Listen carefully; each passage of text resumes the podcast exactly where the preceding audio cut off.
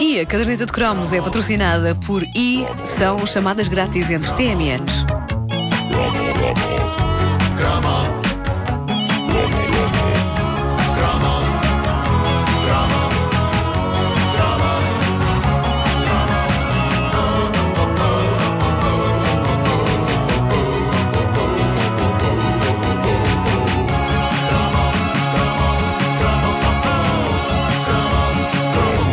Os anos 80 tiveram a particularidade de fazer com que tudo parecesse os anos 80, mesmo séries e filmes passados, por exemplo, na Idade Média.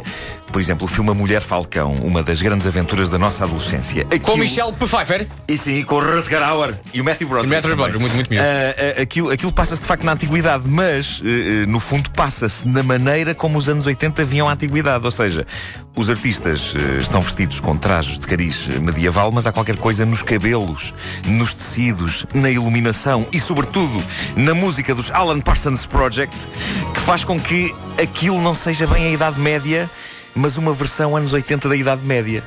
Lembram-se desta banda sonora da Mulher Falcão? Que incrível pedaço de pop rock sinfónico.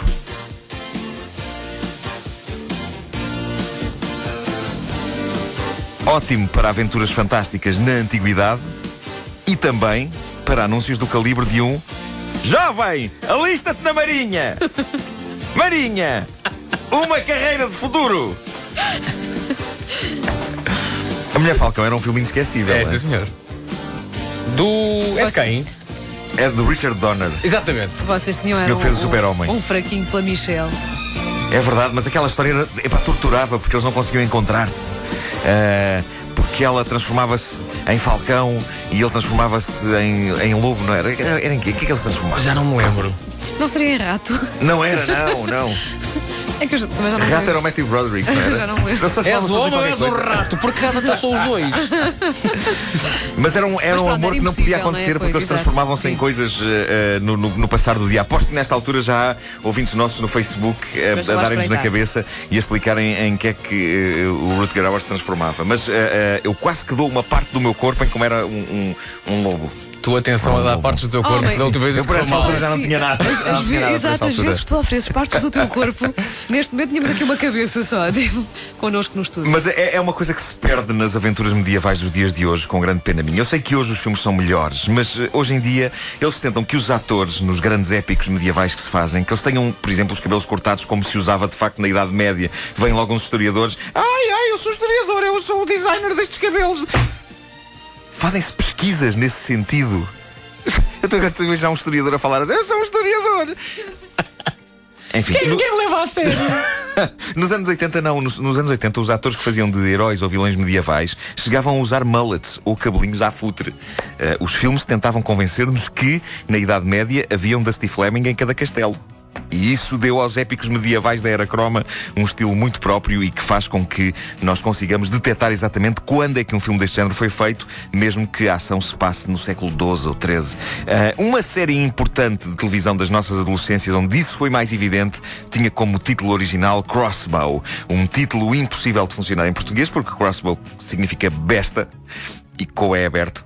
Mas é óbvio que toda a gente iria chamar a série a besta, eh, se assim fosse. E o herói dessa série não merecia tal epíteto porque era de facto um dos grandes heróis televisivos da nossa juventude.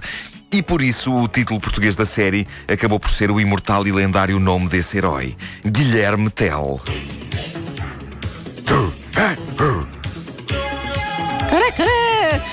A sé- Haverá coisa mais espetacular do que panpipes sintetizados.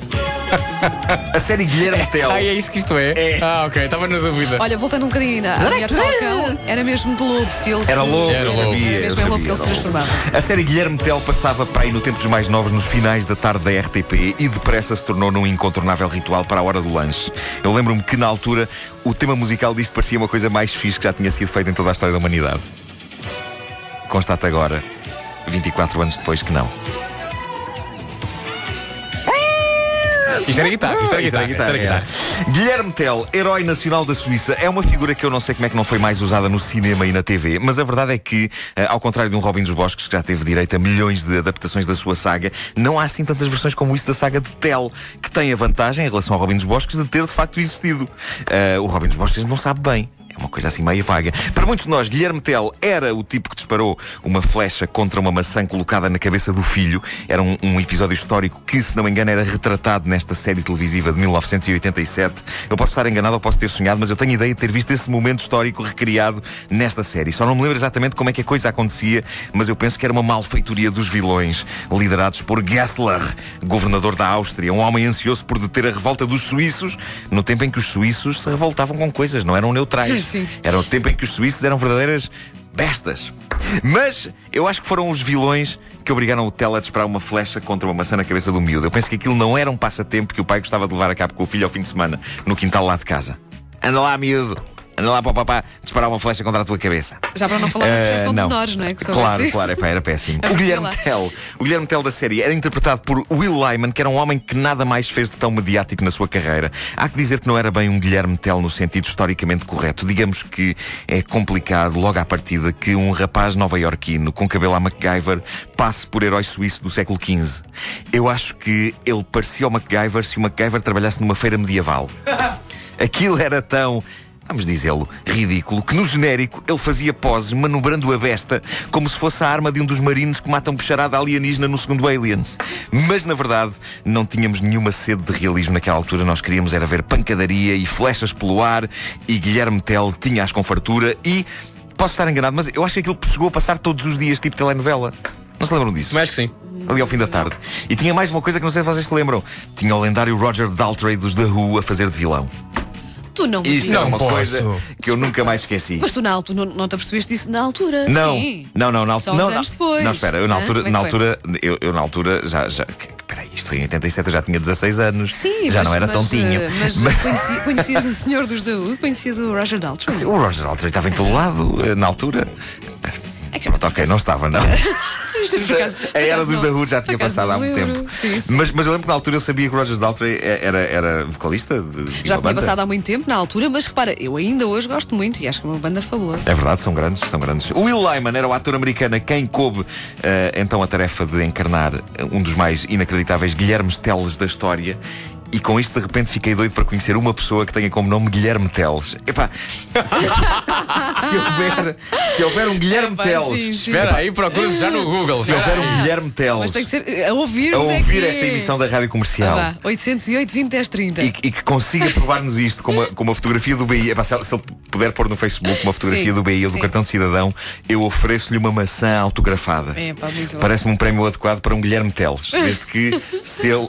Se ele for pai, não a planta em cima da cabeça do filho e começa agora a fazer pontaria Não, com o arco isso é e a não. flecha. É não, não. mas eu tenho de conhecer um Guilherme Teles. Tem de haver um. Há de tem de haver Há- há de um. Guilherme Teles entre os nossos ouvintes. Na pior das hipóteses, contento-me se aparecer um Guilherme Telmo. Se Mas não é calhar- tão bom. calhar Não é tão bom. É mais fácil. Olha, encontrei um Guilherme Teles Sim. Sim, que tem site guilhermeteles.com.br. é brasileiro. Olha, É? Sim. Nascido em 5 de 5 de 83, na cidade de Rio de Janeiro. Morou em Belém eh, desde 92 a 2003, mudou para Brasília por, motivo- por motivos familiares, mas hoje em dia, diz ele, atua como consultor e instrutor de tecnologias de Microsoft e IBM. Olha, vês? Estás a ver? Aí está. Guilherme Teles. Epá, Maravilhoso. eu adoraria chamar-me Guilherme Teles. Pá, a sério. Eu acho que tinha começado. Reparem, eh, eh, eh, tinha começado a sair com miúdas muito mais cedo. Se chamasse Guilherme Pronto, Teles. pronto. Tudo tem que ir dar Só, só que é? depois, imagina que não gostam de ti. Chamar-te besta é muito Pois é, fácil. pois é, é verdade. Bem visto. Guilherme Teles, és uma besta.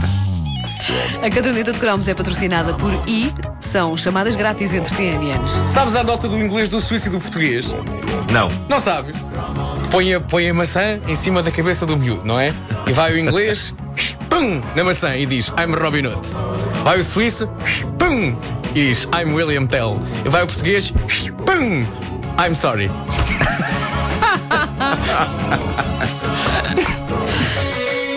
Muito bom.